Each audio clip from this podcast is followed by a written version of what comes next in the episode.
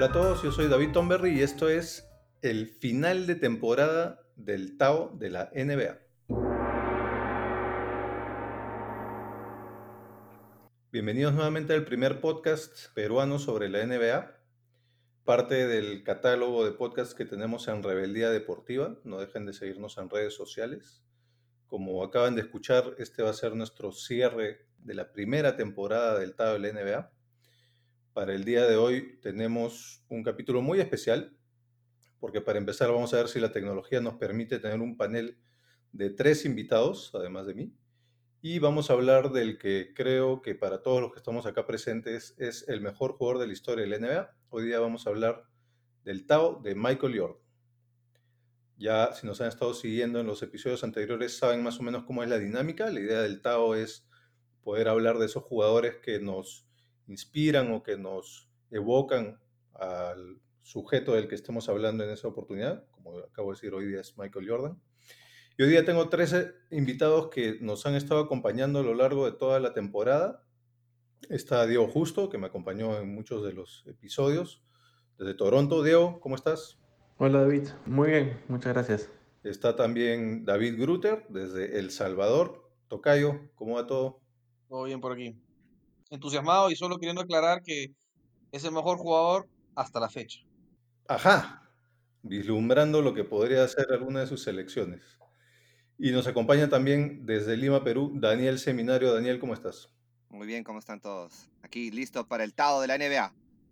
Ese es el entusiasmo seminario que nos gusta. He invitado particularmente a, a Daniel y a David porque son los, probablemente los que yo conozco más fanáticos de Michael Jordan además de, bueno, probablemente mi primo, Carlos. Saludos hasta Australia. Entonces me interesaba mucho tener el punto de vista de ellos y quizá para poner un poquito de controversia y paños fríos, Diego tal vez me ayude con eso. Vamos a ver cómo nos va en este episodio con las, los tres invitados, a ver que no nos falle la tecnología. Yo voy a intentar ser como un Steve Nash el día de hoy, voy a intentar repartir pelota, voy a ser reacio a tomar tiros, voy a buscar muchas asistencias, quizá por momentos exageren el drible, pero les aseguro que es por intentar buscar un mejor tiro. Entonces, empezamos contigo, Daniel. Creo que tenías un par de picks que al resto del panel le va a parecer un poquito controversial. Entonces, inicianos en este estado de Michael Jordan, por favor. Bueno, primeramente quiero rápidamente decir que este, Michael Jordan significó para mí, y como yo sé que para muchos, fue realmente el jugador que me inspiró a jugar básquet, realmente el jugador que yo considero que internacionalizó más el básquet para todos, ¿no? tanto a nivel europeo como a nivel sudamericano. Creo que muchos hemos comenzado a jugar básquet viéndolo a él. Me resultó muy complicado hacer una selección de cinco jugadores porque se puede basar en muchas opiniones y en muchos criterios, ¿no? Eh, muchos hacen la selección basados en sus movimientos o en su capacidad atlética, ¿no? El salto que tenía, obviamente, este, la garra, ¿no? Este, el porcentaje. Se puede basar en muchas cosas. Yo personalmente, pensándolo bien, dije que lo mejor para MJ, para su majestad MJ, en este capítulo tan importante que es para todos, mm, me propuse decir los jugadores que realmente han marcado épocas, ¿no? Porque eh, podemos hablar de los que son similares, podemos hablar de los que tienen algunas actitudes de Michael, pero creo que para mí lo que más me identifica con Michael es esa actitud ganadora, ¿no? Que él siempre tenía y los resultados que obviamente obtuvo, ¿no? Es uno de los más ganadores en la historia. También me, me, resulta importante decir este, que es un, un, jugador completo, ¿no? Tenía tanto ofensiva como defensiva muy, muy completo y versátil, obviamente, atlético, ya lo dije, y dominante, ¿no? Que tú puedes decir que entre los 90, pues el mejor jugador, ¿no? Ha sido Michael Jordan. Entonces, eso, fue, eso es un resumen de, de cómo yo basé mi selección. Y los dos primeros nombres que voy a mencionar son jugadores que estuvieron en una misma época, por eso los he agrupado, y que realmente me hacen recordar a la actitud y el coraje y las ganas de ganar de Michael Jordan. Y son Bill Russell y Will Chamberlain. What? ok, ok. Uh, interesante. Argumenta, por favor, argumenta. Creo que necesitamos un poquito de explicación ahí. Ya, entonces como decía, si tú te pones a pensar qué jugadores en toda la historia de NBA han ganado, ¿no? Tienen esa actitud, esa garra, ese, ese clutch, ¿no? Ese poder marcar el, en el último segundo la, la canasta o hacer la última jugada, ¿no? Y tú vas a poner toda tu confianza en ese jugador y que son completos y que son dinámicos, versátiles y que puedes construir un equipo alrededor de ellos, ¿no? Y que han dominado una época, eso también fue un factor importante y decisivo. El primero que me viene a la mente es Bill Russell, un jugador que obviamente sabemos que ha ganado más títulos como jugador en la NBA, que cambió pues la dinámica, ¿no? En esa época de cómo se juega el básquet, que tenía una defensa increíble. Claro, obviamente no es la misma posición, obviamente tiene rasgos diferentes en su manera de atacar el aro, pero yo me baso más que todo en esa competitividad, ¿no? Y en esa actitud ganadora, ¿no? Y creo que Bill Russell lo tenía de, de montones, ¿no?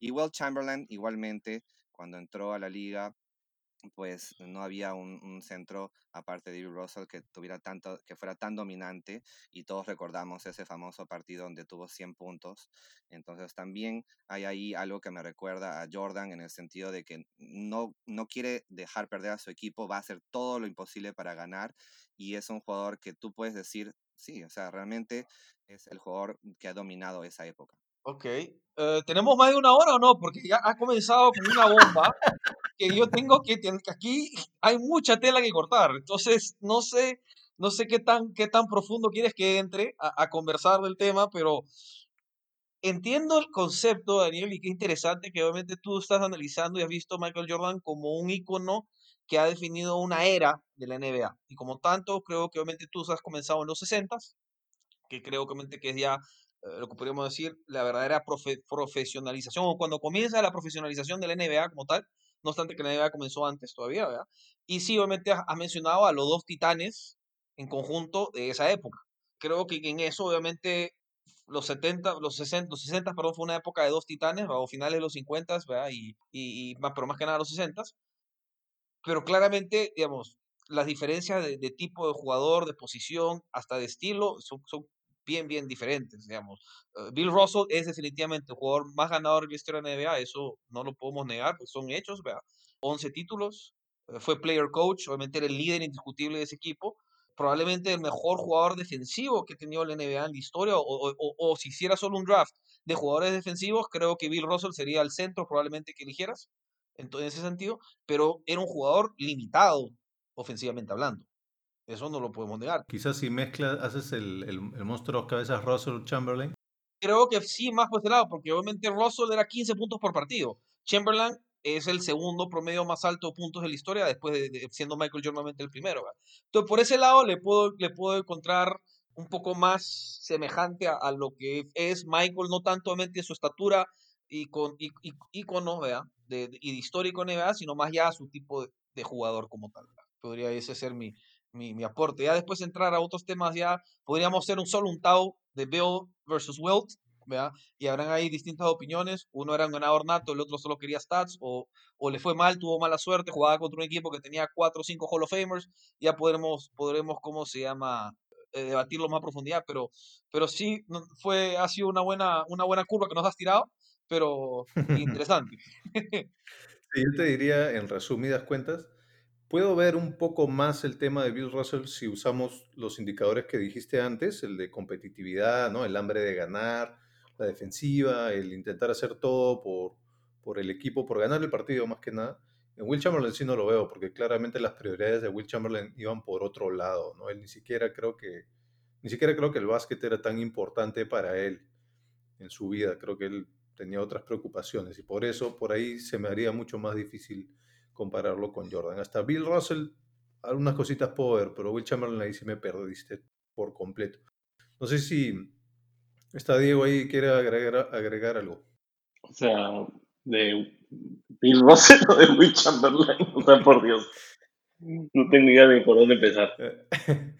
Ah, para, para mí ninguno tiene nada que ver con Michael Jordan. Eh, solo son dos, o sea, son tres muy buenos jugadores de básquet, pero ya está. Ok, entonces sigamos avanzando, entonces, para no estar. No, démosle chance al seminario que, que, que, defienda su posición ante nuestros argumentos, por favor. Este, ha sido tan buena esta bomba que, que dejémoslo que la defienda una vez más. Sus argumentos los hizo al inicio, creo yo. ¿Hay algo que agregar ahí, Daniel?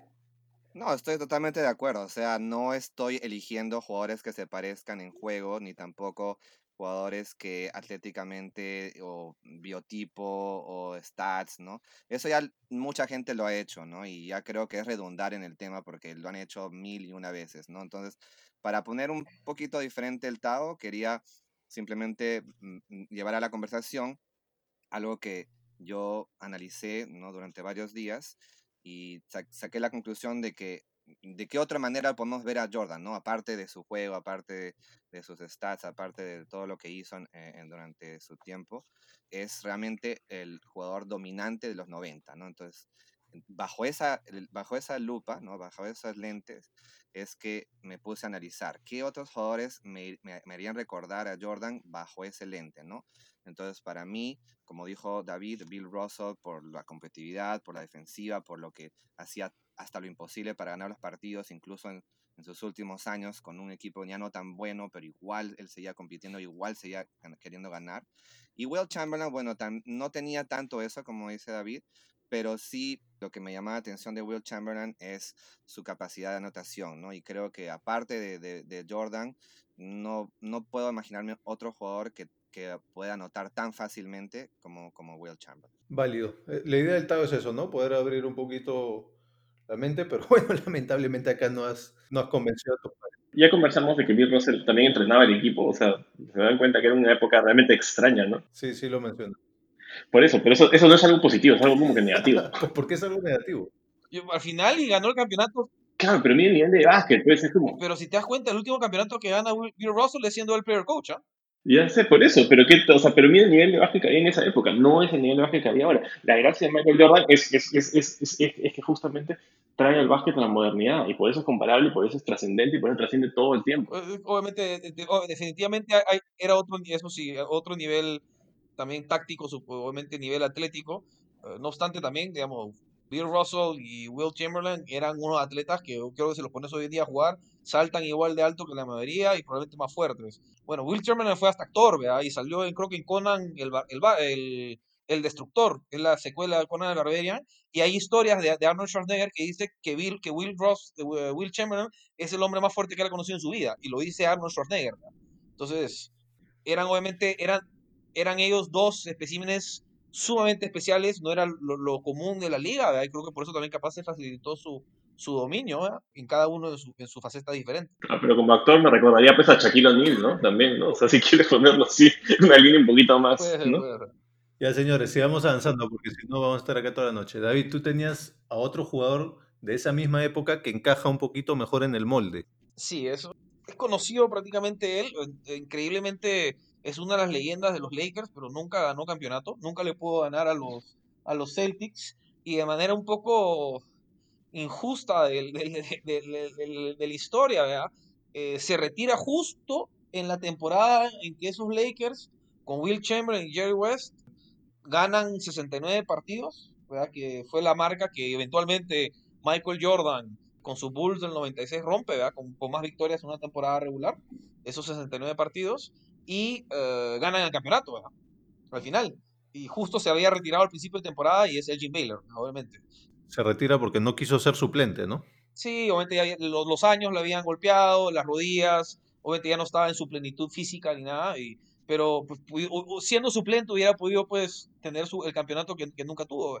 Y es conocido el Jim Baylor por ser pues el jugador que dicen que pasó el básquetbol de ser un juego puramente horizontal y obviamente dominado por, los, por las torres, como Wilt y, Russell, que, mencionó Daniel, y lo pasó a ser más un juego vertical. El, el, concepto de hang time prácticamente nace con Elgin Baylor. De todas esas jugadas en las que uno salta y logra mantenerse en el aire una, una décima de segundo más que el otro, cambia de mano la pelota, entonces comienza a jugar ese tipo de juego atlético de casi que sientes que, que flota en el aire, pues nace con, con, con Elgin Baylor. Y por eso, pues para mí, digamos, si estamos hablando de quiénes son los predecesores de Jordan, que, que claramente fueron los que llevaron la pauta hacia lo que él se convirtió eventualmente, pues para mí debe comenzar con Elgin Baylor. Sí, yo también lo tendría como uno de los precursores. ¿Qué opina el resto del panel? Nada, perfecto. Ganaste el debate entonces. Me encanta, mira, la solidez, la solidez del argumento fue lo esencial. Qué bueno es, la abogacía sirve para algo de vez en cuando. Efectivamente.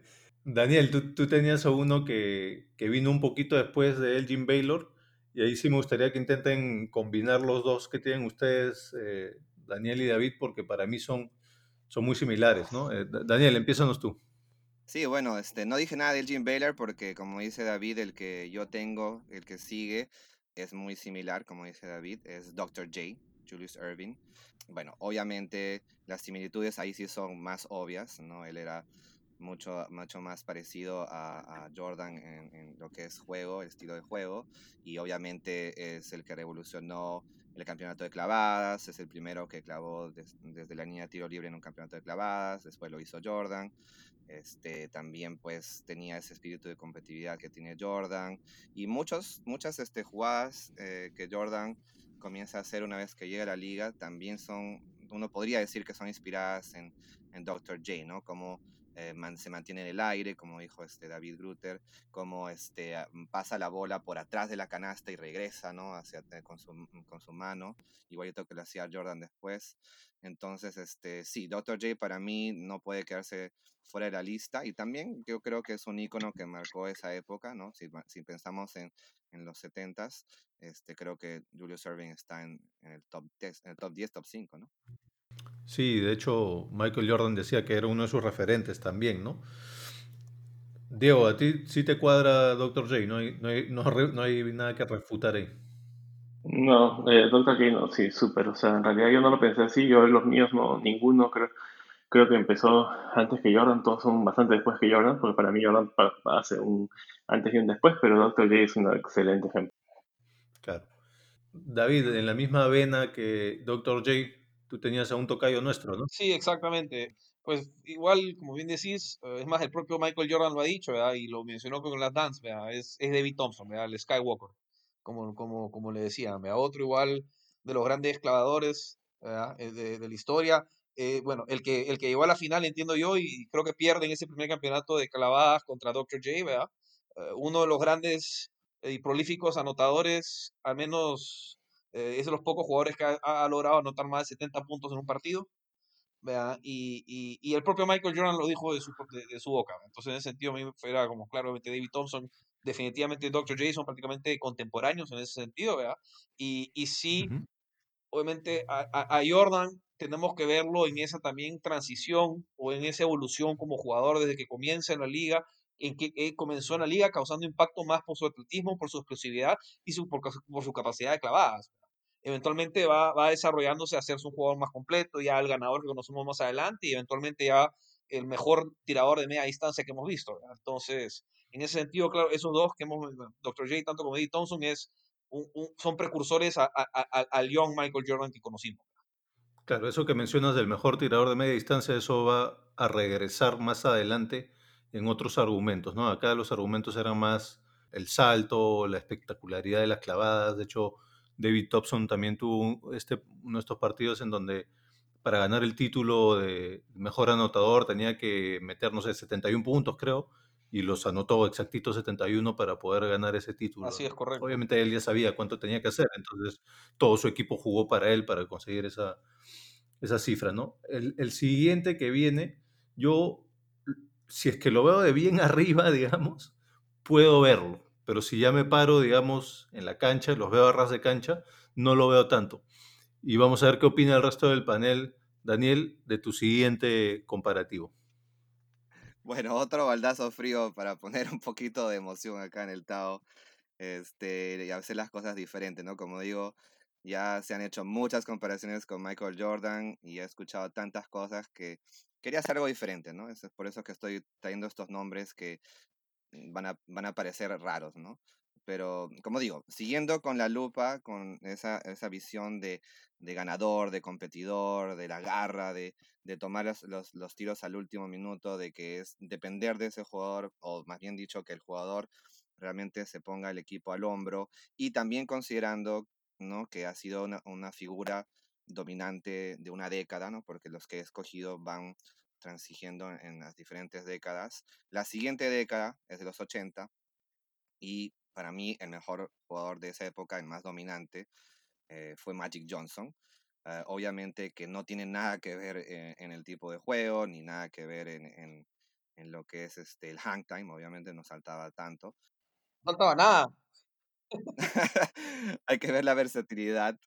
Bueno, hay que considerar la versatilidad. Ocupó cinco posiciones en su partido de finales de la NBA, ya todo el mundo sabe esa historia, este, y obviamente atlético, pero obviamente, como digo, ¿no? Regresando a lo que, si tú te pones a pensar quién es el jugador de los 80 que fue más dominante, así como eh, Michael Jordan fue el más dominante en los 90, para mí Magic Johnson fue el más dominante y este, era un jugador completo y que, y que podía hacer de todo, ¿no? Yo puedo ver algunas cositas. O sea, para mí es inevitable que Mike Johnson y Michael Jordan van a estar siempre ligados. Ahora, eso no quiere decir que necesariamente pertenezcan al mismo camino, sean similares. Para mí, algunos de tus argumentos no están, no está, están un poco endebles, porque hablas bastante de, bueno, has hablado de capacidad atlética. Mike Johnson no es que sea muy atlético. Has hablado de versatilidad. Yo creo que Michael Jordan es un jugador muy completo, por eso no necesariamente quiere decir que sea tan versátil, ¿no? Él sí solo jugó un par de posiciones. Entonces, puedo verlo, pero más por cosas que tienen que ver con fuera de la cancha, creo yo, temas de liderazgo, temas de imagen de la, de la liga, lo que mencionas del dominio, pero ahí no más. Por eso creo que hay algunos comparativos mejores. ¿Qué opina, qué, opina el armador del grupo, Diego? No, o sea, Mike Johnson este, es un súper buen jugador y todo, pero fuera de la cancha tampoco lo veo parecido a Michael Jordan. Mike Johnson era el buena gente, o el que parecía buena gente en todo caso de la NBA, ¿no? Siempre como que jiji, jajaja. Y Michael Jordan nunca ha sido jiji, jajaja con nadie, ¿no? Michael Jordan es probablemente mucho más real que Magic Johnson. Y no sé, por eso viéndolo fuera de la cancha. Dentro de la cancha me cuesta mucho. Yo creo que en, en tu comparación, si yo tendría que hablar de los ochentas, en la cancha, y no tanto quitemos lo, lo atlético, hablemos de mentalidad y de, y de, y de mentalidad asesina. Yo, yo me iba ido con el otro ícono de los ochentas. El, el que era el mejor, el, mejor trash talker que dicen que había en la historia, eh, que Larry Bird. Y Michael Jordan era un trash talker puro en la cancha también. ¿verdad? Y Larry Bird era de esos asesinos con, con sangre fría, con, con esa actitud de que se molestaba con alguien y, bueno, tiene el, juego que dijo que iba a tirar todo con la zurda y tiró creo que el 70-80% de su canasta con la zurda y metió como 40 puntos. Entonces, yo me hubiera ido más en, e, en ese tema de mentalidad. Porque al fin y al cabo, creo que es más esa mentalidad de assassin o que después se convirtió en o se degeneró en otro tipo de mentalidad de un animal que, se, es como una serpiente en la negra, ¿verdad? Que dicen, pero hablaremos ya de eso después. Pero yo me hubiera ido más por Larry Bird, al menos en ese sentido. Totalmente de acuerdo y, yo tuve esa misma discusión conmigo mismo. Dije, ¿voy con Magic Johnson o con Larry Bird? Porque obviamente los dos dominaron esa época, ¿no? Y no se puede hablar de uno sin hablar del otro. Pero eh, la decisión la tomé porque, bueno, Larry Bird sí, obviamente era un trash talker, era el que más tenía ese espíritu violento, si podemos decirlo de alguna manera, ¿no? De querer este, ganar a como sea, a como dé lugar. Pero creo que el problema con Larry Bird es que no, no siempre lo canalizaba para ganar el partido, ¿no? Sino como tú dices, a veces quería meter todos los puntos con la zurda o a veces quería probar al, al, jugador adversario que podía meter la canasta en último segundo. O sea, hace como que se definía más como que, que mm, quebrar todos los retos, ¿no? Pero si ves, si lo ves como porcentajes de ganancias, quién ganó más y quién tuvo mejores resultados y quién al final es considerado como el que mm, eh, digamos, más dominante de la época, creo que Magic Johnson se lo, lleva. En ese sentido tiene razón, Magic Johnson ganó cinco campeonatos y Bird solo tres. Magic Johnson ganó back-to-back, mm, mm, Bird nunca lo pudo hacer. Efectivamente fue más ganador Magic Johnson. Entonces, si nos, si nos centramos en eso, que obviamente tendría, eh, y el icono de la década, pues sí tendría que haber sido pues Magic Johnson en ese sentido, estoy de acuerdo. Ahora, ojo que es que sí hay una, sí hay algo que siempre los, los mantiene ligados a Mike Johnson y a Michael Jordan, ¿no? Y, el primer campeonato de, de, Michael. Sí, bueno, y lo otro que, que, que, muchos dicen es que Mike Johnson, es cierto, era jijiji jajaja, pero también tenía ese instinto asesino, ¿no? Solo que él lo tenía un poquito más escondido, digamos. Pero yo creo que eran como que rivales que no eran tan parecidos, pero en esa rivalidad sí había como una suerte de, espejo entre los dos, ¿no? Y eran como dos caras de una moneda. Sí, Entonces, puede ser también. yo no veo tanto la similitud, pero sí, sí, sí para mí son, es imposible eh, separarlos el uno del otro. Entonces, en ese sentido sí veo por qué podría venir a colación Magic Johnson cuando hablamos de Michael Jordan. Al igual que cuando hicimos el Tao de Magic Johnson, hablamos inevitablemente de Larry Bird un montón de veces, sin tener a Larry Bird en, nuestras listas. Un montón de veces terminamos hablando de Larry Bird. Así que eso creo que los une para siempre y entonces me hace sentido que en este episodio también salga Magic Johnson. Ahora lo que quiero hacer es un ejercicio de adelantarnos. Ahorita hemos, nos hemos, hemos visto un poquito el pasado y vamos a regresar al presente, pero primero quiero adelantarme un poquito. Hay un jugador, Diego, que tú tienes, que entiendo que lo tienes por una cuestión de visión y proyección a futuro, que ahorita está jugando en los Celtics, por si necesitas ahí la, el indicio de saber a quién me refiero. Cuéntanos por qué lo tienes, quién es y por qué lo tienes acá en esta lista. Bueno, primero porque siempre tengo que tener un, jugador de Duke en la lista, ¿no es cierto? Ah, ah, ya, claro, esa es la tradición. Eso es muy importante. Yo creo que ya todos saben de qué universidad salió Diego, ¿ya? Entonces, esta es la parte más importante. La segunda parte más importante es, espero que todos sepan que estamos hablando de Jason Tatum, ¿no? Un jugador actual que claramente pues no está evidentemente en el nivel de Michael Jordan todavía. Es un tipo que realmente la comparación la hago sobre todo por el, el juego de pies que tiene y, y, la forma de atacar el aro y, y, el fade away, ¿no? Me parece que tiene muchas cosas, es un tipo muy metódico. Trabajo mucho con Kobe Bryant eh, en, en, su forma de atacar. Claramente, después vamos a hablar de Kobe Bryant, que, es la mejor copia, evidentemente, de Michael Jordan que existe. Y Jason Tatum era un copycat de, de, de, Kobe Bryant, entonces claramente me parece una buena idea ponerlo en, en el mismo lugar con, con, en esta lista de, Michael Jordan. ¿no? Claramente no está ahí, no tiene el instinto asesino todavía, ojalá los Raptors le ganen, este, estamos, estamos en eso. Yo quiero que le ganen y que sea como, y que sea como, y que sea como cuando Jordan perdió eh, sus primeros playoffs, ¿no? Yo sé que estos son los primeros playoffs de, Tatum, pero es un tipo bastante joven, bastante más joven de lo que Michael Jordan cuando entró en la liga me parece que ofensivamente Tatum es, es, una máquina y es muy parecido a Michael Jordan. Ahora, defensivamente sí es una pena, ¿no? pero eso Jordan también lo agarró, lo agarró después, ¿no? O sea, tu, tu argumento o tu suposición es que si los Raptors derrotan a los Celtics en los playoffs de ahora, eso va a despertar el instinto asesino de Jason Tatum. Exacto, exacto. Vamos, eso me gusta. lo otro que me gusta ahí es ampliando un poquito el comparativo, hacer este, este suerte de símil entre Pippen y Jordan con Jason Tatum y Jalen Brown, eso sería un bonito futuro para esa dupla si es que se llega a dar, ¿no? ¿Qué opina el resto del panel de Tatum? Bueno, eh, eh, algo que importante que mencionas, Diego, en ese sentido, es que, pues, no sé si tú sabes que después de la temporada, creo que fue la 2018, cuando casi llegan a la final, ¿vea? Eh, Jason Tatum se fue a entrenar con, con Kobe Bryant. Y Kobe Bryant fue como un mentor eh, para él, ¿verdad? Y, y, y, por eso la siguiente temporada y ahora ha comenzado a desarrollar más su juego de, de media distancia, ¿verdad? Obviamente, por, por, por, porque entre Jordan ah, y Kobe Bryant hay obviamente una, una relación directa de tipo y estilo de juego. Y obviamente entonces hay también esa misma relación entre Kobe y Tatum y por lo tanto hay entre Jordan y Tatum. En ese sentido, creo que es bien, bastante apropiada tu, tu, tu comentario y esa, y esa comparación con él. Sí, yo también estoy totalmente, yo también estoy totalmente de acuerdo. Eh, lo he estado viendo a Jason Tatum jugar últimamente y también me, me, recuerda mucho a, Jordan. Creo que entre los jugadores que están ahorita en la liga hay otros que también me recuerdan a Jordan, pero Jason Tatum también. En el juego de pies, como dijo este David, eh, perdón, Diego Justo, está muy parecido, ¿no? Y como dijo David, por, tal vez por lo que entrenó con Kobe. Y bueno, detrás tal vez de DeMar DeRozan también, que también tiene un juego de pies muy, muy parecido. Este, que también lo mencionó eh, David eh, Tomberry en el Tao de Kawi, ¿no? que se parece mucho al juego de pies. Este, pero sí, Jason Tatum, eh, esperemos que tenga un, un futuro brillante, ¿no?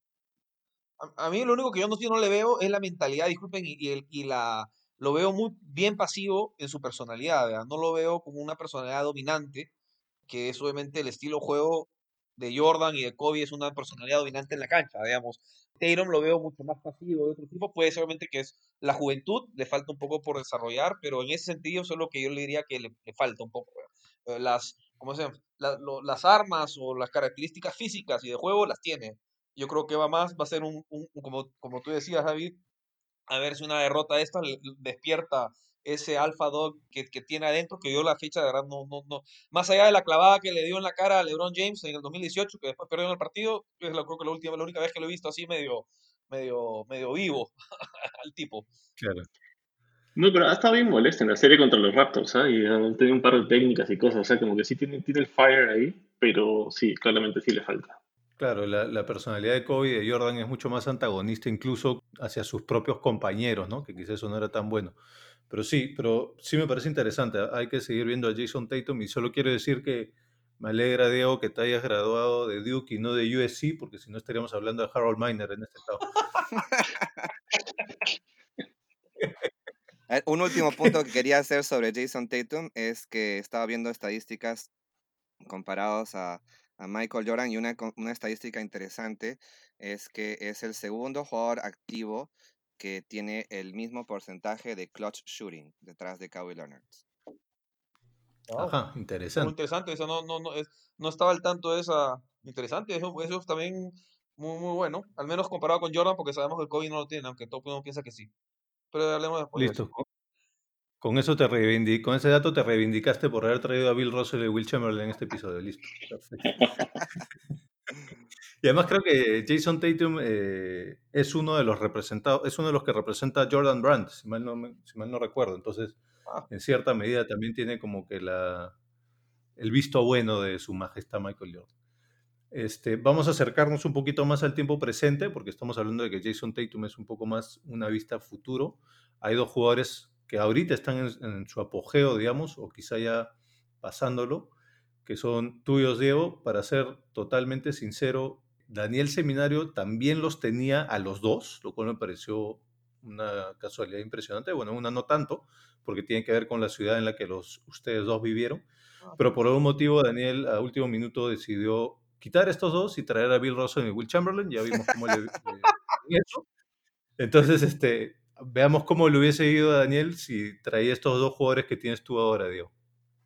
Sí, no, em, empecemos por el que, de hecho tenemos con Daniel, que realmente yo tampoco, o sea, lo que, lo que no me gusta es que si se parece, se parece en el juego, se parece en todo, es, no tiene la mentalidad ni cerca de Michael Jordan.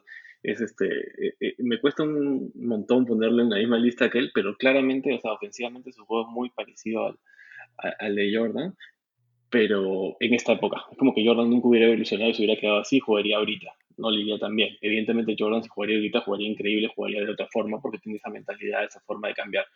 Pero estaba hablando de, de Rosen. Ofensivamente de Martin Rosen se parece, tiene el juego de pies de Michael Jordan. Probablemente si de Rosen hubiera jugado en los 90 le hubiera ido bastante bien. Pero lamentablemente para él no jugó en los 90, jugó en los 2010 y no le fue tan bien. ¿no? Es un buen jugador, pero nada más. Claro. La diferencia que tú dices entre 90 y 2010 es que es imperativo desarrollar el triple. De Rosan nunca quiso o nunca pudo, entonces eso lo ha limitado, ha limitado su techo, ¿no? Pero sí, el argumento que hacía también Daniel, el del juego de pies, me parece muy válido. Y esa, pues, este, predominancia del, de la media distancia también me recuerda bastante a Michael Jordan. Bueno, ya sabemos qué piensa Daniel, porque también lo iba a tener inicialmente, pero David, ¿a ti te cuadra eso? A ver, de Rosan. Ahorita estoy casi debatiéndome qué me ha chocado más, si Will Chamberlain y Russell o de Rosan y Jordan. Estoy. Pero dados los argumentos que hemos presentado. sí, digamos, ok, digamos, eh, ok, de acuerdo, eh, obviamente, el estilo de juego es un estilo de Rosan, es un estilo de juego old school, noventero, de media distancia, sí. ¿Tiene buen uso de pies? Sí pero juega mucho media distancia, pero por ejemplo, yo no le veo la, ni, ni, le veo la espectacularidad atlética, ni hang time de clavadas, cuanto espectacular. Ganó el campeonato de clavadas. De Rosen.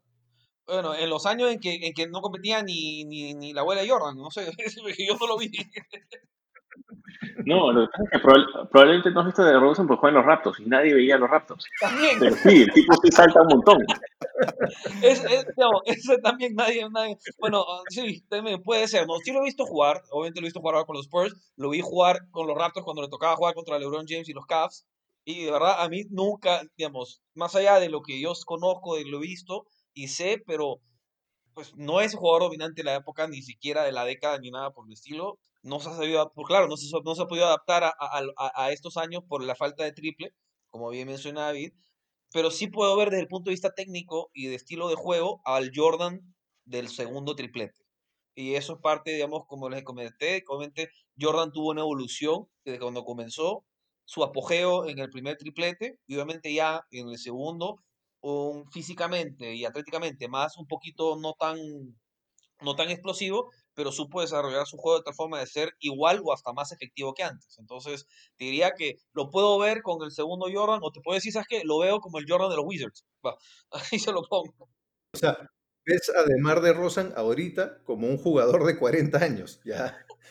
Bueno, como Jordan de 40 años, disculpa. Eso también entiendo, no, respeto, respeto. Ah, perdón, perdón, perdón, eso es otra cosa, es otra Ya, sí, sí, sí, tienes razón. Solo quiero aclarar que DeMar DeRozan nunca ganó el concurso de clavadas. Solo dos Raptors lo ganaron. Uno fue Vince Carter. Es más, yo pensé que sí iba a ser lo que iban a decir, honestamente. Y a mí dije, ah, se me olvidó Vince Carter. Pero con DeRozan así me, me, sorprendieron también. Ya, bueno, déjame completar el dato. Solo dos Raptors han ganado el concurso de clavadas. Vince Carter, quien ya fue protagonista de un episodio anterior del Tao, y Terrence Ross. ¿Y quién? Terrence Ross, en el 2013. Google. Este, completa, Diego, porque te faltaba uno que ahorita justo está teniendo un, playoff increíble. Sí, no, el otro que ese sí tiene, ese sí no me van a decir que no tiene la misma mentalidad que Jordan. Y es el único tipo que yo creo que podría haber jugado en los 90 de Jordan y podría haber sido, le podría haber ganado en las apuestas a Jordan y está igual de loco que Jordan en cuanto a voy a practicar a las 4 de la mañana o voy a hacer esto, voy a hacer lo otro, y es Jimmy Butler, ¿no? Que está ahorita destruyendo a los Milwaukee Bucks. Yo sé que perdieron hoy día, pero igual 3-1 es bastante bueno para Jimmy Butler. Jimmy Butler tiene, él cree que es Michael Jordan, probablemente no es Michael Jordan evidentemente, pero él cree que es Michael Jordan, lo cual es una actitud bastante positiva. Y es una actitud que se parece a Jordan. Jordan también siempre pensaba que era mejor de lo que era, pero evidentemente él era buenísimo, no, no como el caso de Jimmy Butler, que estaba bastantes pasos atrás Igual es un jugador que, estuvo a nada de ganarle a los Raptors el año pasado con todo el Kawhi Leonard y, y, de probablemente ganar un campeonato de la NBA con el equipo de Filadelfia. Como han visto, era una pena, ¿no? no, no es un gran equipo el de Filadelfia.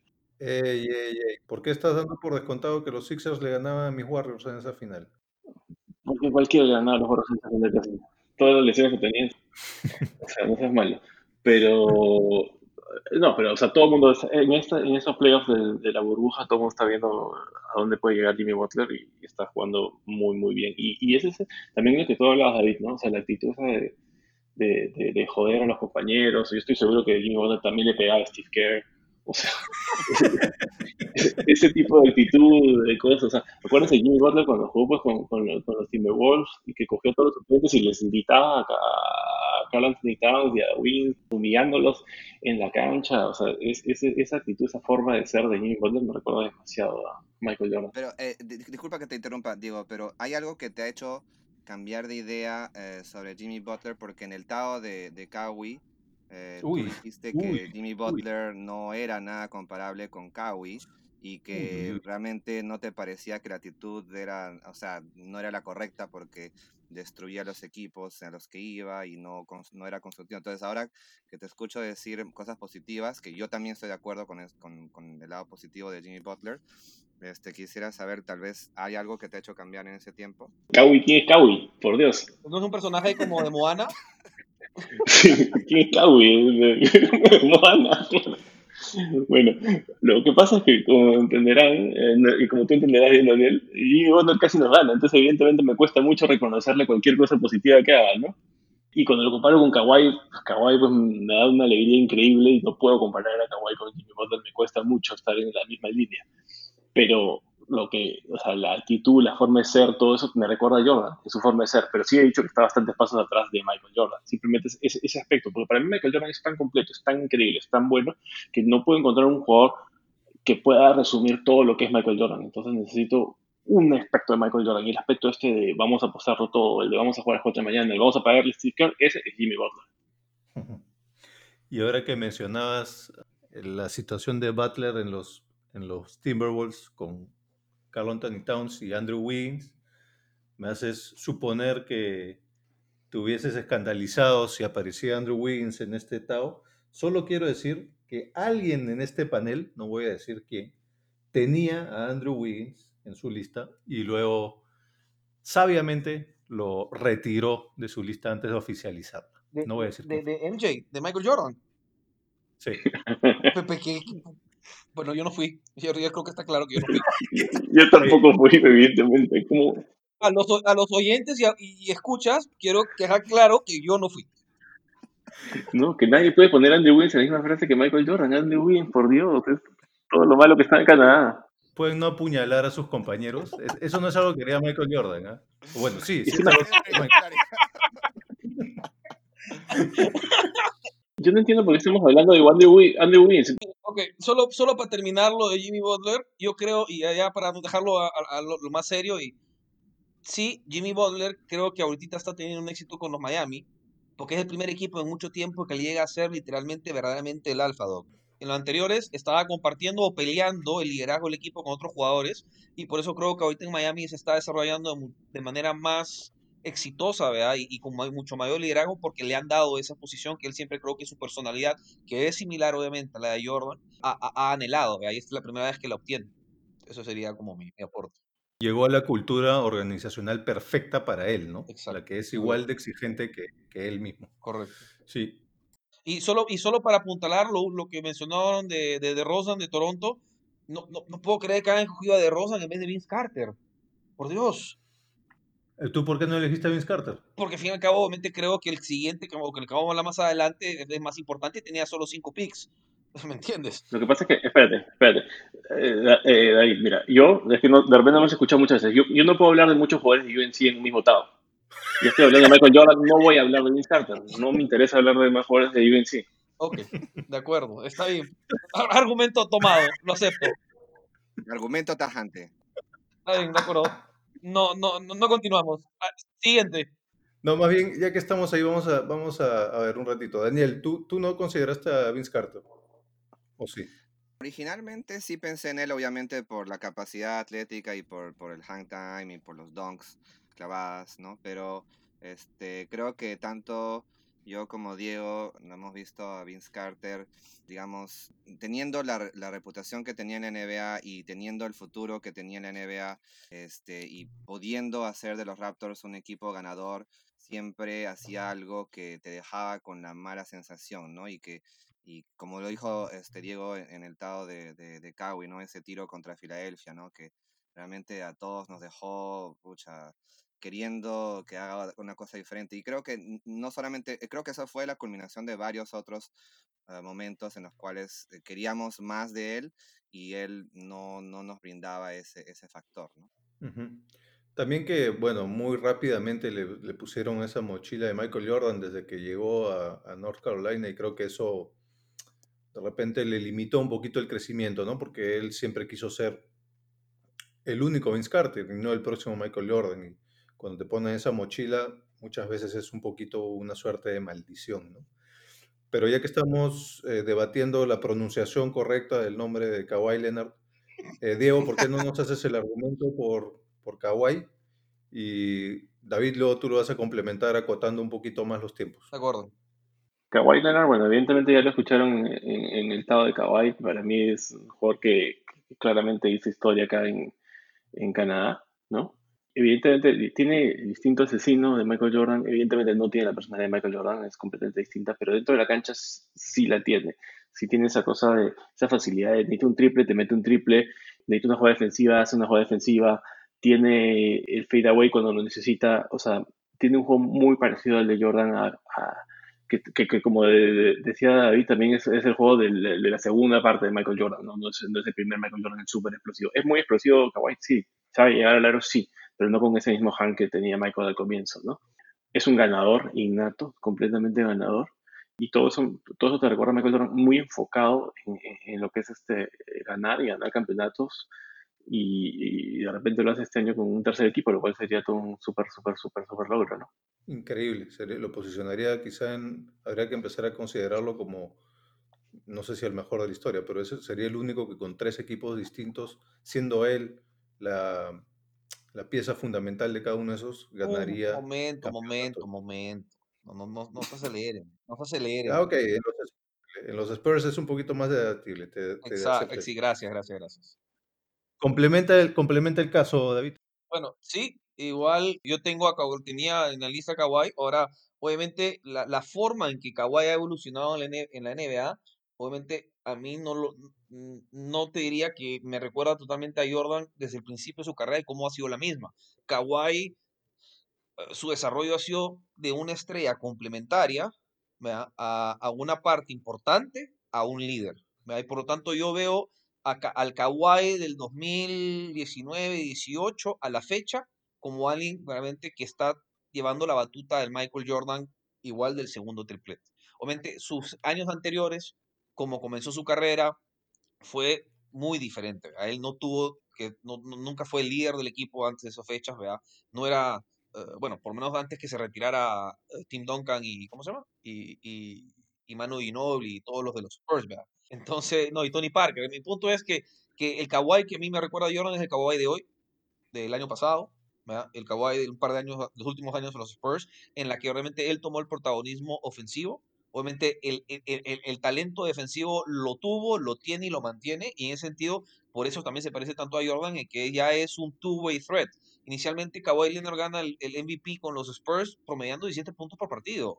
Y lo gana simplemente por hacer buena defensa eh, o relativamente buena defensa con LeBron James, que promedió creo que casi un triple doble de todas maneras. Entonces, pero no es un Finals MVP porque fue el que llevó a su equipo en todo, en todo, en, tanto en defensa como ofensiva. Obviamente, el del año pasado lo, lo, fue, obviamente, era el líder tanto ofensiva como ofensivamente el equipo y llevaba el peso ofensivo. Entonces, en ese sentido, sí me recuerda a Jordan, pero el Kawhi más reciente. Claro. Daniel, tú que aparentemente has estudiado a profundidad el Tao de Kawhi Leonard, ¿algo que agregar con esa comparación? No, totalmente de acuerdo. O sea, hoy por, hoy por hoy, en la NBA, en los jugadores que están activos, si hace un análisis del tipo de juego, de la forma como eh, amoldó su juego eh, Kawhi Leonard en los últimos años, como dice David Grutter, este, es el más comparable a Michael Jordan. ¿no? Eh, solamente unos está rápidamente. En, en, robos es el segundo más comparable a, a, Jordan actualmente. En defensa es el tercero más comparable a, Jordan actualmente. Y como dije eh, anteriormente, en clutch shooting es el más comparable a Jordan. Entonces, si tomamos muchas características, muchas estadísticas, eh, realmente Kawhi es el que más se compara a Jordan hoy por hoy, de lejos. ¿no? Sí, de acuerdo. Hoy día el más parecido a Jordan es Kawhi. Lo, único que tendría yo en su contra, o donde está para mí la principal diferencia, es que uno de estos, una de las características principales de Jordan que lo hizo tan popular es que él te hacía sentir que todo lo que hacía lo hacía sin esfuerzo y lo hacía ver cool, ¿no? Lo, lo hacía ver como smooth, como suave, como muy, muy cool todo lo que hacía. Y Kawhi todo lo que hace yo lo veo muy, muy mecánico, muy robótico, ¿no? Ahí para mí está la, principal diferencia. Eso lo habíamos conversado un poquito en el Tao de Kawaii. De acuerdo totalmente contigo, Tocayo. Ese sentido igual. Bueno, algo acá que me, me, agarró un poquito por sorpresa, no que esté a favor o en contra, pero me agarró un poco de sorpresa que solo uno de ustedes tuviese a LeBron James acá en este comparativo. Ese fuiste tú, David. Haz el caso, litiga el caso por LeBron James. Bueno, primero que nada, probablemente es que es aquel jugador que mis compañeros sienten que puede hacerle mayor competencia a Jordan y por lo tanto esa animadversión. Pide perdón primero. no, yo puse a LeBron James, pero no pongo a LeBron James hoy en día. Ni pongo a LeBron James del 2013, 14, 15. Yo veo, yo vi en LeBron James cuando comenzó su carrera y hasta probablemente antes de irse a Miami, un jugador más del estilo de Jordan tradicional. Es decir, el que lideraba el equipo de manera ofensiva. Y te diría yo, compararle más probablemente a Jordan antes de tener sus éxitos como, como campeonatos. Es decir, el Jordan del, de los inicios de los, de, los 80, ¿vea? y hasta, hasta el 90, antes del 91, ¿vea? un jugador eh, que tenía la capacidad de meter 25 puntos seguidos y ganar un juego clave para eliminar al que había sido campeón de conferencia los últimos cinco años consecutivos, si no me equivoco, o cuatro años consecutivos, que eran los Detroit Pistons. Y ese tipo de jugador espectacular, un atletismo pues sin par, o solo comparable a Jordan en ese sentido, con fuerza, hang time. Eh, en su juventud, LeBron no tenía un J muy constante, pero sí tenía la capacidad de tirar de tres, de media distancia, fairways. E, era un jugador más que yo le vi similar a, a ese Jordan inicial, a LeBron. Obviamente LeBron después ha ido cambiando y modificando su, su forma de jugar. Su cuerpo en sí también se ha modificado, en el sentido que obviamente cuando comienza LeBron James es un jugador más del, de la fisonomía de Michael Jordan, ¿verdad? Y ahora prácticamente tú podrías decir que más de la fisonomía capaz hasta de Karl Malone, ¿verdad? O, o, o, o, hasta otro tipo de jugadores más, más fuertes. Y obviamente un juego mucho más terrestre y más basado simplemente en pura fuerza bruta. Obviamente en ese sentido. Pero, y también era un LeBron James que no, era, no, no se enfocaba tanto en armar, en hacer jugar a lo demás, aunque siempre tenía la capacidad de hacerlo, pero él era alguien que sí tomaba el peso totalmente ofensivo desde desde el punto de vista de hacer, meter en la canasta. Entonces, podremos entrar allá intangibles. Obviamente, la carrera de LeBron James tiene mucho más, al menos tiene un par, diría yo, de, de puntos negros, a diferencia de Jordan. No obstante, también tiene altos muy similares a los de Jordan. ¿verdad? Y, y, por eso a mí, al menos esa, esa, esa versión de LeBron James me acordó a una versión de Michael Jordan.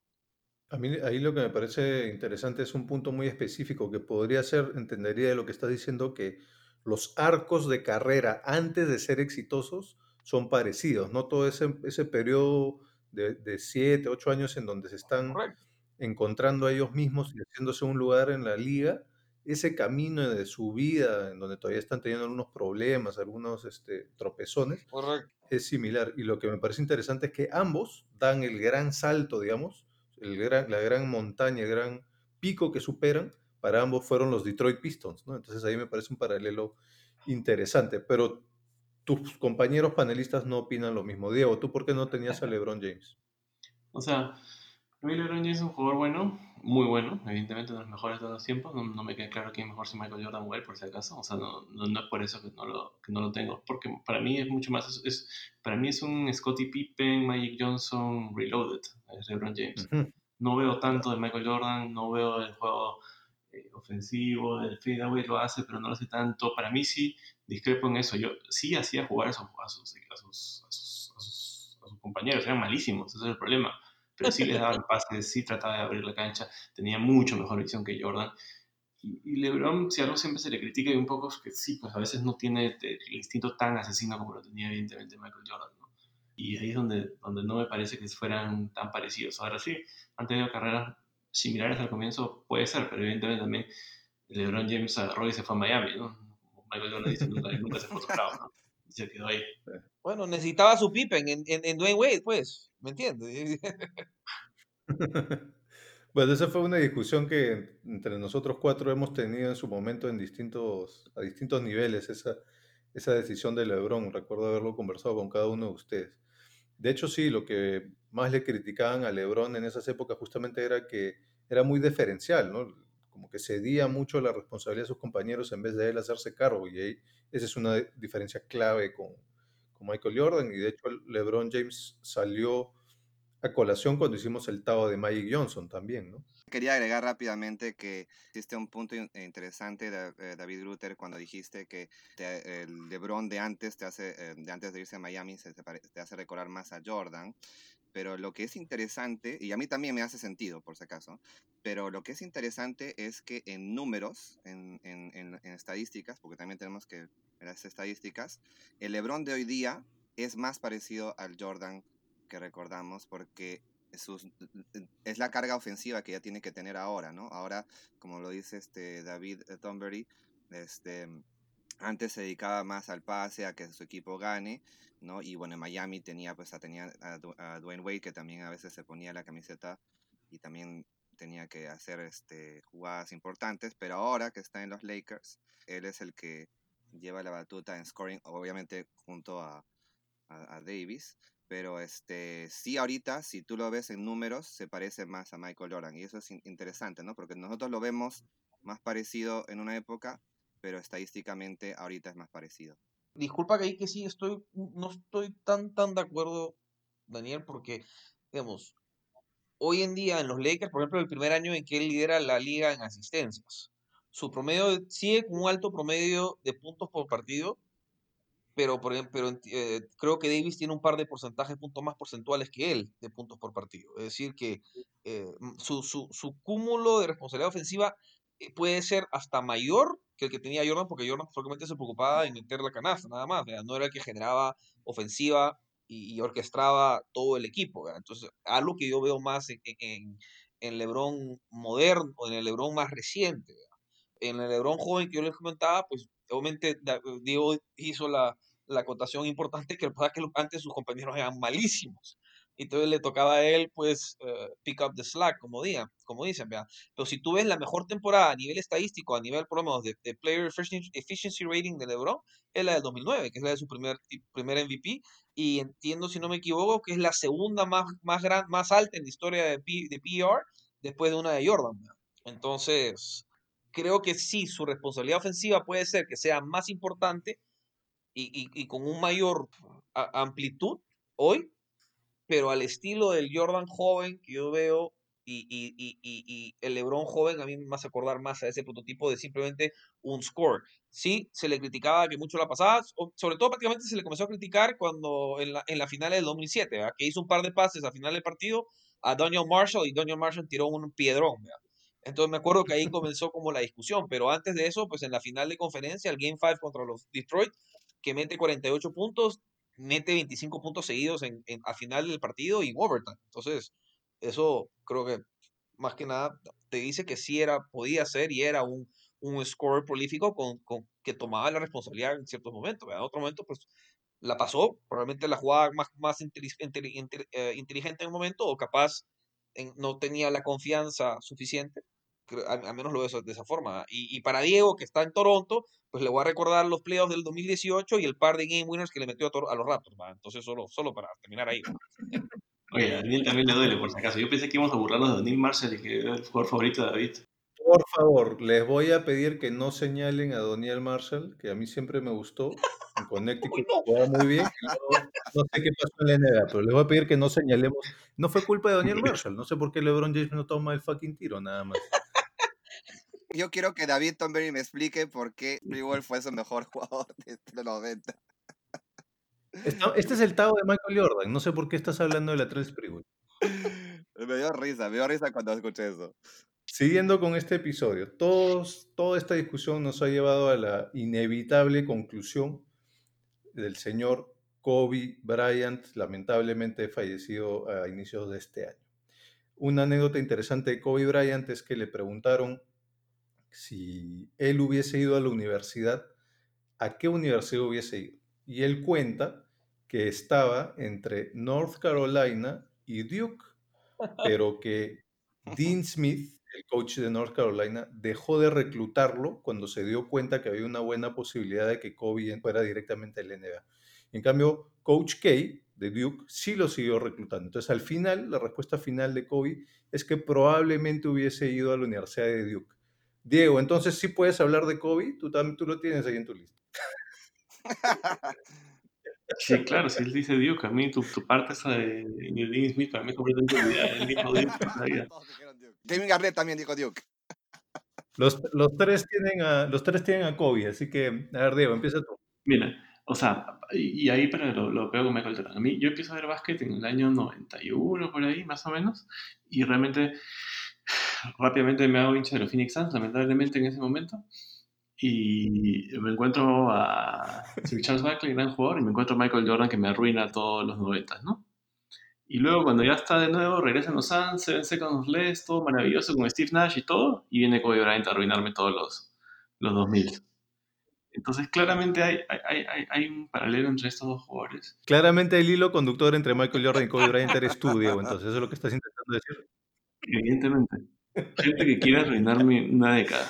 El que te lo arruinó más que Kobe fue Meta World Peace. Con esa jugada, con este airball de Kobe en el juego número 5, que agarra Meta World Peace y la mete.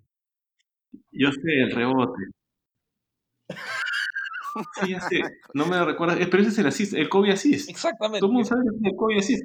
si Kobe, si que Kobe te dé un pase, él va a tirar y tú agarras el rebote. Algunos lo llamarían el David Grutter assist. yo le hice uno, a, mira, yo le hice uno a cuando jugamos contra la Católica y no la agarró. Exacto, David no te la hiciste. Mira, David no te decía, tú quieres un pase, agárralo. Ay, qué buena. Bueno, pero Kobe Bryant claramente es el copycat de Michael Jordan. Michael Jordan lo sabía, todo el mundo lo sabía. Y, y que mejor copia, evidentemente, a Michael Jordan en todo, en jugadas. Cinco campeonatos, bueno, un campeonato menos que Jordan. Creo que eso es una comparación recontra obvia, ¿no? Sí, sí, sí. De hecho, bueno, Michael Jordan también nunca lo dijo hasta que, bueno, hasta que falleció Kobe y ahí empezó a abrirse un poquito más y a revelar la, la relación muy cercana que tenían ellos, ¿no? Este, Daniel, tú también tenías, bueno, todos tenían a Kobe. Daniel, tú, ¿cuáles son tus puntos por los cuales tenías a Kobe? Es obvio, pero a ver, compártelo. Sí, no, como ha dicho Diego, es, es un jugador que copió bastante el juego de Jordan, que incluso en varios partidos, como hemos visto en, en videos, le preguntaba a Jordan y ahora que falleció, y, que Jordan dio el famoso discurso en, su velorio. Sabemos que también le llamaba a las 2 de la mañana para preguntarle ¿no? sobre su juego. Entonces, este, sí, definitivamente Kobe. Para mí, Kobe es el último jugador que realmente emuló a Jordan o que, o que podemos pensar en, en un Jordan después, ¿no? después de que se retiró. Creo que actualmente, como hemos dicho, Ka eh, Kawhi Leonard es el más parecido, pero le faltan algunas piezas. Creo que Kobe realmente terminó con esa, esa era de, de un jugador dominante que se preocupa mucho por, por eh, el, el, marcador, por, eh, por, ganar de cualquier manera, por ponerse el equipo al hombro, ¿no? Este, recordemos, en su último partido mete 60 puntos. Bueno, obviamente fue todo orquestado para que meta 60 puntos, pero digamos que ese, ese, esa fue la sensación que nos dejó, ¿no? Alguien que, que hacía cualquier cosa por ganar y por, y por meterse el equipo al hombro y por demostrar, ¿no? A, toda la liga que él es el mejor. Eh, cuando se fue Shaq, obviamente todo el mundo dijo, ya los Lakers no van a ganar nunca. Bueno, no hay que menospreciar que Pau Gasol tuvo mucho que ver en ese segundo, en esos segundos este, títulos que, perdón, el cuarto y quinto título que tuvo Kobe con los Lakers, pero sí demostró que pues es un jugador que puede ponerse el equipo al hombro, que puede eh, lograr un campeonato porque realmente tiene esa voluntad, tiene esas ganas, tiene esa, esa, esa tenacidad, ¿no? Que hoy en día no la vemos tanto porque el básquet ha cambiado, es un poquito más friendly, para decirlo de una manera, ¿no? Y creo que eso con Kobe, digamos, desapareció, ¿no? Un poquito. David, ¿algo que agregar en cuanto a Kobe Bryant? Ay, largo, pero bueno, yo lo puse en el listado porque obviamente eh, cualquier persona que tiene ojos y los ve jugar ve que hay una similitud. No obstante, yo a mí nunca, yo nunca fui fan de Kobe, voy a ser sincero. Me pareció siempre que su reputación fue un poco overrated con respecto a realmente lo que, lo que podía hacer. Mm. Ese mito de que es un jugador clutch, pues las estadísticas no lo, no lo demuestran. Él tira, tiró en su carrera menos de 20%, faltando un minuto con el partido empatado a, a tres puntos, dos puntos, creo. Entonces, sí entiendo que él obviamente emuló el juego de Jordan, sobre todo del Jordan del, del segundo triplete, el, el mid-range game, obviamente siempre con la capacidad de atacar el aro, clavarla, hang time, sí, pero más se basó su juego en, eso. Pero yo nunca le vi más allá de un intento de hacer una copia que fue muy buena, pero sigue siendo una réplica, pues no fue el original. Entonces puede ser muy bueno, fue exitoso, ganó cinco campeonatos, en los cuales durante tres campeonatos claramente era el Pippen del equipo, no era el Jordan del equipo. Entonces, si quieres hablar de campeonatos tipo Jordan, Kobe tiene dos nada más, no tiene cinco. Hay que ser sincero, hay que, respetarle a, Shaquille O'Neal, lo dominante que era él eh, como basquetbolista.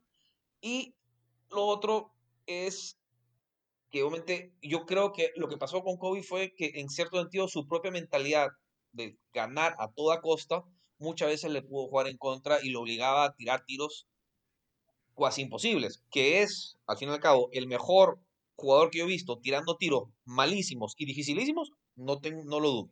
Mírate en un espejo. yo, he evolucionado mi juego también, David. No, no, pero está bien. hacia abajo probablemente, pero no importa. perdón, perdón. Entonces, en ese sentido, yo cometí Kobe es alguien que lleva la, la, digamos, la, la estela de Michael Jordan en su estilo de juego. Le copió lo de la lengua, le copió hasta el salto cuando gana los campeonatos, le copió de todo, pero no logró llegar. Entonces, y si tú vas a copiar al más grande hasta la fecha de la historia, pues más vale que te acerques casi al mismo nivel. Yo creo que Kobe sí está claramente un par de escalones por debajo de Michael Jordan y por eso al menos a mí nunca me simpatizó. Obviamente ahora que ya pues lastimosamente hubo esta, esta tragedia tan horripilante con él y su hija, sí, te digo que antes yo era de los que era hater de Kobe, decía que era top 15 con las justas, y, pero hoy tengo que reconocer al menos su cúmulo de legado, de jugado, todo, y ya lo dejo entrar en el top 10 en un 9 raspadito. Felizmente el señor abogado es sumamente objetivo. Y este, yo diría que sí, Kobe se acercó lo más posible a, a, Michael Jordan. Eh, si alguien ha intentado copiar a Michael Jordan y ha estado lo más cerca posible de alcanzarlo, ha sido Kobe Bryant. De hecho, diría incluso que Kobe Bryant hasta era, estaba más, incluso más enfocado que Michael Jordan en el básquet, porque Jordan todavía tenía un montón de distracciones fuera de la cancha. Jordan, eh, Kobe no, ¿no? Kobe tenía esta obsesión enfermiza con el deporte, siempre estarlo estudiando y practicando, etc.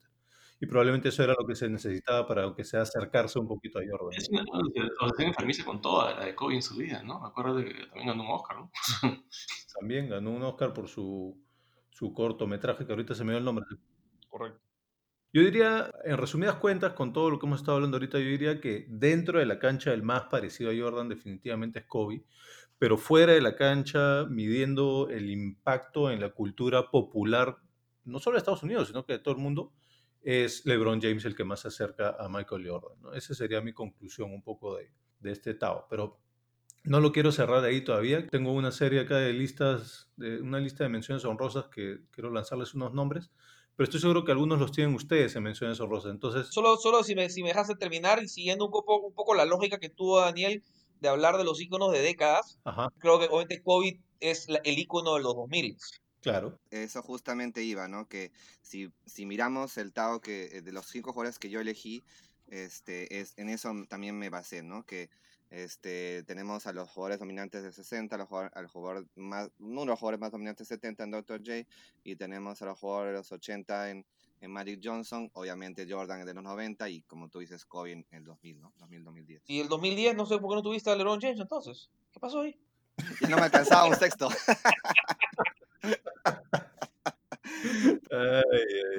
Si hubiera puesto en el 2010, sí, hubiera obviamente elegido a LeBron James, como dijo este David, es el que ha tenido más impacto fuera de la cancha, es el que representa a la NBA en los últimos años, es el, el rey, ¿no? Como todo el mundo le dice, The King. No me gusta mucho esa, esa, ese este, nickname, pero ese apodo, pero sí, o sea, hay que aceptarlo, que es, el, es la, la, cara de la NBA después de que se fue Kobe, ¿no? Eh, LeBron James. Y Daniel, ya que estás con la palabra, ¿por qué no nos lanzas algunas de tus menciones honrosas, aparte de Andrew Wiggins? Digo.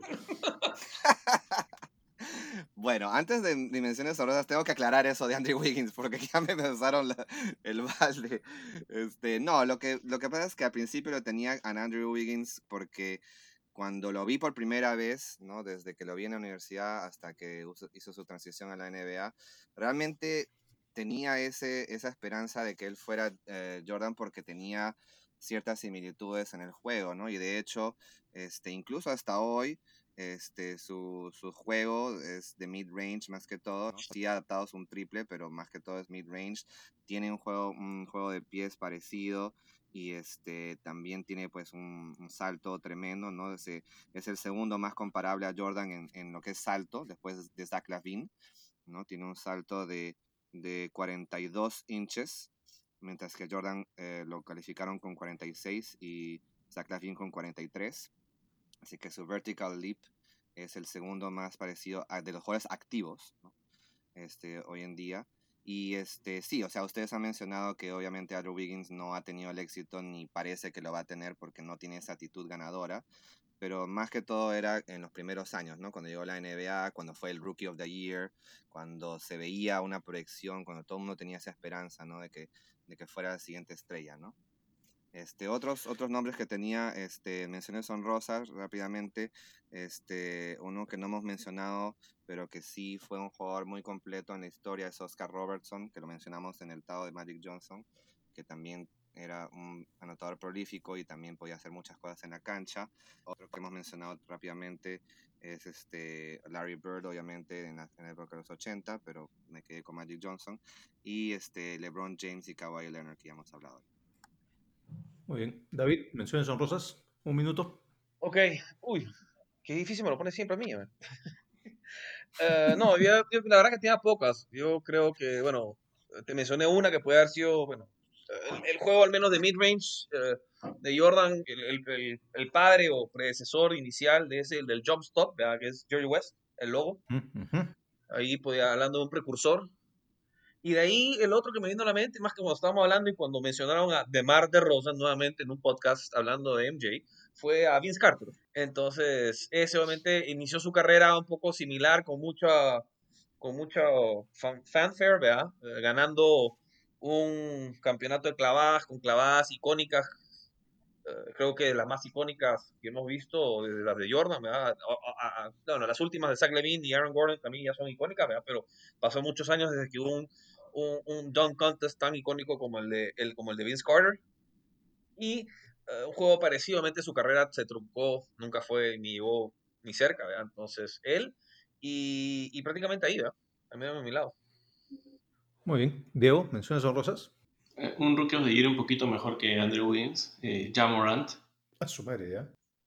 Sí, me recuerda bastante de Jordan y no lo quise poner porque realmente solo tenido un año, pero si estamos hablando de, de, de, clavadas espectaculares o de intentos de clavadas espectaculares, pues sus intentos de clavadas espectaculares son más, más, más increíbles que sus clavadas ganadora, eh, me recuerda bastante a Jordan. Este, sí, Daniel, no te preocupes por Andrew Wiggins, porque yo lo tenía en el tao de Kawhi Leonard básicamente porque ambos tenían dreads. Así que creo que tu argumento es un punto muy importante. Ok, antes de, de, terminar, capaz, yo pienso, yo, ¿qué piensan de KD? De Kevin Durant. Obviamente, yo creo por la altura uno piensa más, probablemente un Dirk Nowitzki u otro tipo de jugador, pero ¿qué opinan? ¿Creen que KD podría ser también un alguien parecido? Digamos, obviamente, ¿qué, piensan? En capacidad anotadora y que pueda anotar de donde sea, como sea, como se le, se le dé la gana y con quien sea marcándolo, por ese lado sí. Bueno, te diré, eh, disculpe que haga un punto, un punto rápido porque justamente tenía esa idea en la cabeza, así que David Grutter, gracias por iniciar la conversación, este, pero sí, o sea, en lo que es este eh, scoring average, ¿no? el porcentaje de, anotaciones y en lo que es, eh, selección de tiro, Kevin Durant es uno de los más parecidos a Jordan hoy en día, en lo que es ¿no? la capacidad de definir un partido. Y, y también lo que me, me sorprendió es en robos, también se parece bastante en robos y en y en, en, defensiva, ¿no? Lo cual es sorprendente porque uno no piensa mucho en Kevin Durant como un jugador defensivo, pero sí tiene mucha, muy buena defensa en estadísticas. Y otra cosa que quiero mencionar rápidamente antes de que terminemos es que hicieron un estudio, unos chicos hicieron un estudio de quiénes serían los jugadores hoy en día más comparables a, Magic, uh, perdón, a Michael Jordan y este, tomaron muchos factores, tomaron ¿no? este, porcentajes, field goals, eh, defensiva, shot selection, hasta, la, hasta la, el medio de la mano, tomaron como, como criterio cuántos dribles antes de tirar, el clutch shooting, los steals, blocks, etc. Y el que sale pues como el más parecido hoy en día, como ya hemos dicho, es Kawhi, y después viene LeBron, después viene Jimmy Butler, sorprendentemente, después viene DeMar DeRozan y Kevin Durant viene en quinto. O sea que eso solamente para hacer el último punto. Interesante. ¿Dónde podemos ver ese, ese estudio? ¿Tienes por ahí el, el, link o algo? Lo ponemos después eh, en, el, en el podcast porque no lo tengo ahorita en, en, el link, como link. A ver, yo igual hice una pequeña investigación de a todos los jugadores a los cuales les han chantado el, el, digamos... El próximo Jordan, el next Jordan. El nombre de próximo Jordan, además de todos los que hemos mencionado ahorita. Les voy a soltar el paquete de nombres y ya ustedes si quieren agarran uno por ahí si quieren hacer un comentario, pero en, ese paquete han estado Ray Allen, ha estado Jerry Stackhouse, ha estado Scottie Pippen, ha estado Clyde Drexler, ha estado Lateral Sprewell, sí, no lo dije yo por si acaso, ha estado Grant Hill, ha estado Harold Miner, Penny Hardaway, y uno que me pareció interesante porque no, no es el mismo nivel, pero si, si ves cómo se mueven, son muy parecidos. Kendall Gill. ¿Alguno de esos ustedes les provoca algún comentario? Bueno, me parece una lista de jugadores que posiblemente tendrían algo de Jordan si es que les hubiera ido bien en su carrera, ¿no? Pero que eh, infelizmente no tuvieron el éxito que se, que se, les, se, les, se les predestinaba, ¿no? Este, igual que Vince Carter, igual que que otros jugadores que hemos mencionado, ¿no? El que más me recuerda a Jordan de la lista que tú has mandado es Harold Miner, porque obviamente tenía ese hang time, ¿no? Y, esa capacidad de mantenerse en el aire, pero obviamente nada más, ¿no?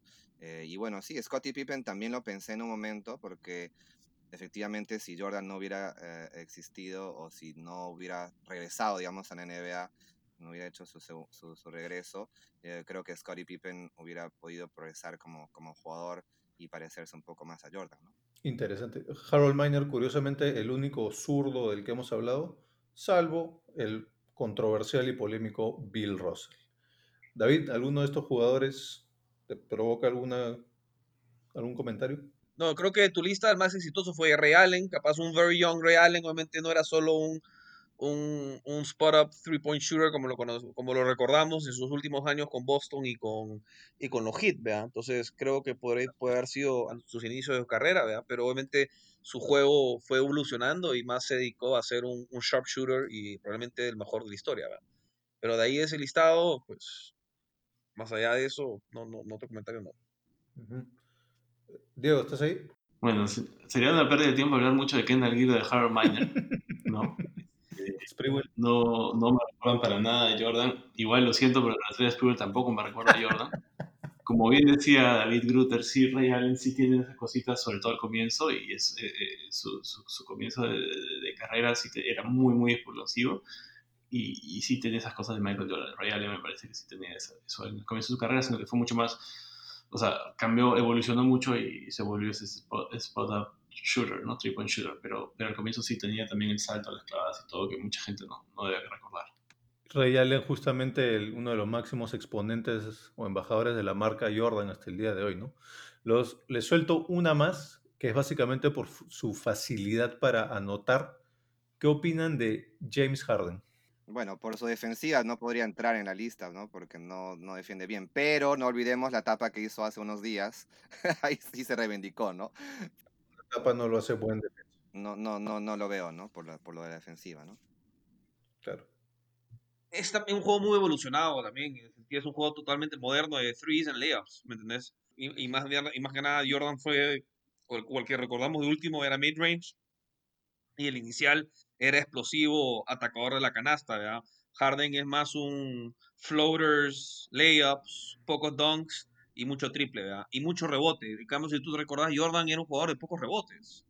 Hay otro, hay otro, este, David, disculpe que te interrumpa, eh, que quería que menciones en un momento, pero veo que voy a tener que mencionarlo yo, y es este, el que mismo Jordan ha mencionado en varios videos que probablemente solamente sea para promocionar que tiene sus zapatos, pero él ha dicho en varios, en varios este, entrevistas y ha declarado que Russell Westbrook es el que más se le parece, ¿no? Que él se recuerda a Russell Westbrook en, en, cuando él era joven. Sí, no, yo no lo veo. O sea, quizá por la intensidad y esa, esas ganas de ganar, pero ahí no más. No sé si. O sea, Russell Westbrook más bien me recuerda a lo que estaba hablando David este, Grutter de, de, malos tiros y así de tiros contraforzados, como. Claro. ¿No? O sea, es, esa parte, pero yo también no lo recuerdo haciendo eso porque no lo fallaba tanto, ¿no? Creo razón comercial, claramente. Sí, sí, sí. Quizá Westbrook quizá podría ser como un Jordan un poco más inmaduro, ¿no? Por eso. y, bueno, y, y, quizá un poco más, no sé si más versátil, pero sí puede producir más estadísticas en otros lugares en los que Jordan se enfocaba más en anotar, ¿no? Bueno, eso ha sido el Tao de Michael Jordan, el episodio de cierre de la primera temporada de Tao del NBA. Gracias, señores. Daniel, David, Diego. Creo que nos hemos divertido bastante en el episodio de hoy. Vamos a ver si repetimos el formato. Daniel, ya nos estamos viendo. Chao. Chao, muchas gracias por la invitación. Chao, señor abogado. Ya aprendí mi lección, no meterme a discutir con un abogado. Un gusto, como siempre. Chao, Diego, ya nos estamos viendo o hablando.